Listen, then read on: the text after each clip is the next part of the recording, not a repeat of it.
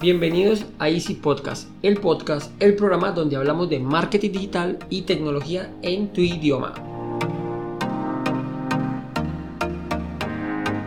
Recuerda que en asisten.co ofrecemos mantenimiento a tus computadores de manera remota por internet portátil, equipos de escritorio, impresoras, programas, redes, sin que te cueste más y de manera inmediata. Así que sin más, comenzamos.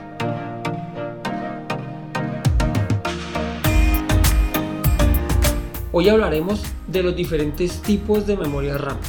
Pero antes quiero explicarles qué es la memoria RAM, ya que siempre la escuchamos y la verdad es que está presente en todos los dispositivos que manejamos actualmente, desde los teléfonos, televisores portátiles, los computadores, que es como lo más habitual, pero también está en router, en disco duros, modem, en puntos de acceso.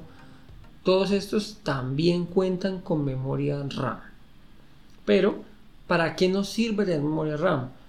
Pues la memoria RAM son las siglas de siglas, perdón, de Random Access Memory o memoria de acceso aleatorio.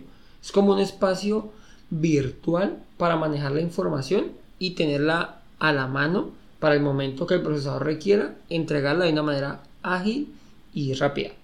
Haciendo la analogía con la vida real, es como las notas que tomamos o los apuntes en una clase. Por lo tanto, si fuera una hoja de papel y vamos tomando notas para tener todo a la mano al momento que nos hagan una pregunta, entre más hojas de papel tengamos, o sea, más memoria RAM, más información vamos a tener ahí lista y ágil para pues realizar nuestra consulta.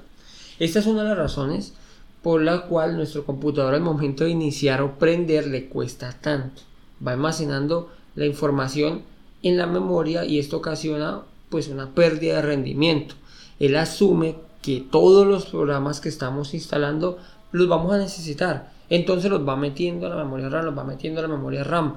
Eso es lo que nosotros realizamos, por ejemplo, los que se han descargado la guía para que su computador les aumente la velocidad, se las dejo ahí en la escaleta del programa. Si no lo han hecho, pues lo que hacemos es deshabilitar todos esos programas que no necesitamos al momento de iniciar, ya que pues no todo el tiempo vamos a abrir los mismos programas.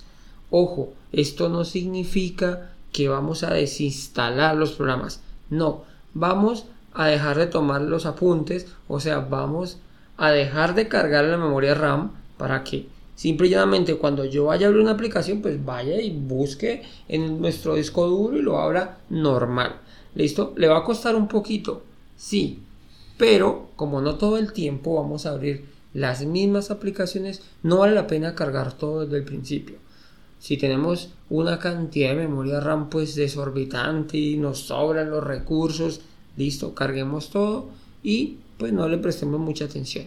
Pero la gran mayoría, la verdad, aumenta muchísimo el rendimiento quitar esto desde el inicio. Bueno, ya ya que me voy dando como muchas vueltas. Ahora sí, vamos a ver los tipos de memoria RAM que existe. Voy a explicarles muy brevemente como la historia. No vamos a detallar mucho, simplemente voy a explicar qué tipos de memoria han, existido. Listo, empezamos con la SRAM, que es de las siglas de Static RAM. Apareció por allá en los años 90, aunque aún se continúa utilizando en los discos duros, router y en algunas impresoras. Es un tipo de memoria un poquito más costosa ya que necesita un flujo de energía constante para funcionar. Luego de este mismo salta la DRAM, que es de la cicla Dynamic RAM, necesita un refresco periódico en los datos de su interior porque tiene unos condensadores que, vaya la redundancia, periódicamente se van descargando y la falta de energía significa pues perder eso, esa información, por eso se llama RAM dinámica. Luego saltamos a la SD RAM, que significa Synchronous Dynamic RAM. Ese tipo de memoria tiene como novedad que puede aceptar una orden de lectura antes de haber terminado de procesar una de escritura. Este proceso se llama un pipelining y tiene la gran ventaja de poder ejecutar varias tareas simultáneamente. Luego pasamos a la SDR SD RAM de las siglas Single Date Rate Synchronous Dynamic RAM Bueno, vamos a ver, vamos a dilatar, a desmenuzar un poquito ese tema. Esto lo que significa es una variante de la SD RAM, pero mejorada, ya que procesa lectura y escritura por cada ciclo del procesador. Por lo tanto, es una versión mejorada de la anterior SD RAM. De aquí ya pasamos a la DDR SD RAM, que sería Double Date Ray Synchronous Dynamic RAM. Es de las que trabajamos ahora en la actualidad y ese tipo de memoria pues es el más utilizado. Es el que aún utilizamos en la actualidad y de aquí, como les decía, es donde salen los DDR2, DDR3 y DDR4. Tiene como su gran ventaja que es capaz de realizar el doble, de ahí el nombre de double, de operaciones que las SD es CDS de RAM. Dios. Pudiendo realizar pues dos escrituras y dos lecturas por cada ciclo de reloj. Aquí ya comienzan, digamos que hasta allí era como la historia de la memoria RAM y aquí ya comenzamos con las que escuchamos actualmente como DDR2, DDR3, DDR4, DDR5, que es donde estamos ahora hasta la fecha del 2022. Pero vamos a explicar, por ejemplo, la DDR2, este tipo de memoria pues mantiene el mismo número de operaciones que las anteriores DDR1, por decirlo de alguna manera, que son las últimas que acabo de explicar, pero es más rápida porque es capaz de funcionar a mayores velocidades de reloj.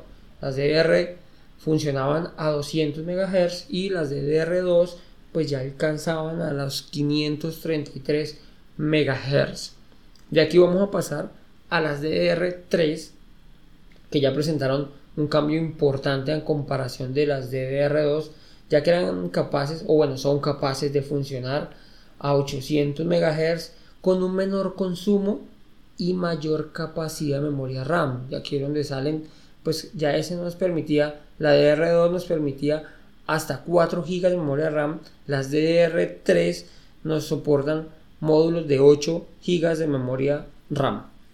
Las DDR4, pues obviamente es una versión mejorada de la DDR3 y a partir de ese punto comienza a aumentar la velocidad, llegando hasta los 2666 MHz y mayores cantidades de memoria, pudiendo obtener módulos hasta de 16 GB.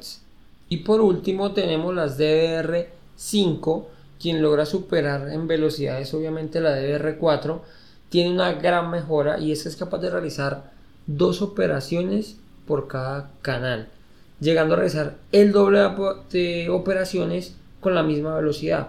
O sea, vamos a tener Pongamos un ejemplo, módulo de 16 GB de memoria RAM que funciona a 166, ¿de acuerdo? En DDR4, por decirlo así, va a ser capaz de realizar, pongamos un ejemplo práctico, 100 operaciones, pues la DDR5 con las mismas características es capaz de realizar el doble de operaciones. Esta es la gran novedad, por decirlo así, que tiene las DDR5.